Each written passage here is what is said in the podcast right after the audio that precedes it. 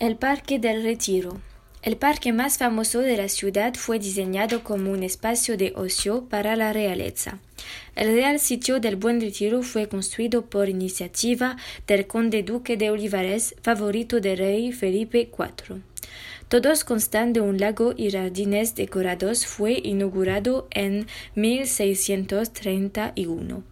El Palacio Real fue construido entre 1632 y 1640. Pero, lamentablemente, durante la Guerra de la Independencia en 1812, las tropas francesas hicieron su cuartel general en los jardines y los enfrentamientos causaron la destrucción del palacio. El se ascendió así que el Salón de Reinos, actual Museo del Ejército y el Casón del Buen Retiro, que alberga una parte de la colección del Museo del Prado.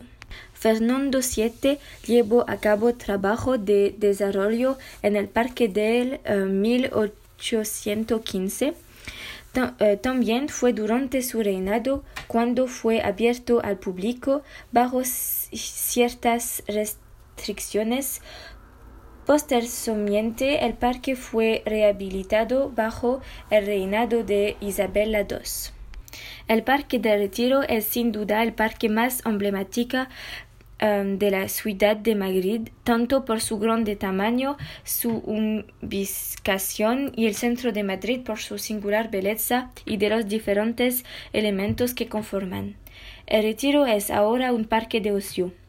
Puntos de interés son el tanque, del ángel caído, monumento uh, dedicado al diablo, el Palacio de Cristal, estructura de hierro y cristal para la exposición de las Islas Filipinas, hoy alberga exposiciones organizadas por el Centro de Arte de la Reina Sofía, pero también la Casa de Bacas, lugar de exposición también, y el Jardín Color de Rosa, lugar dedicado a los placeres de los sentidos.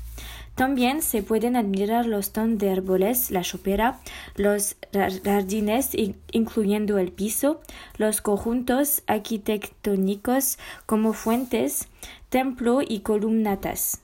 Finalmente, en el Parque de Retiro, Usted también puede descubrir el árbol considerado como el más antiguo de Madrid, el ciprés mexicano, en 1612.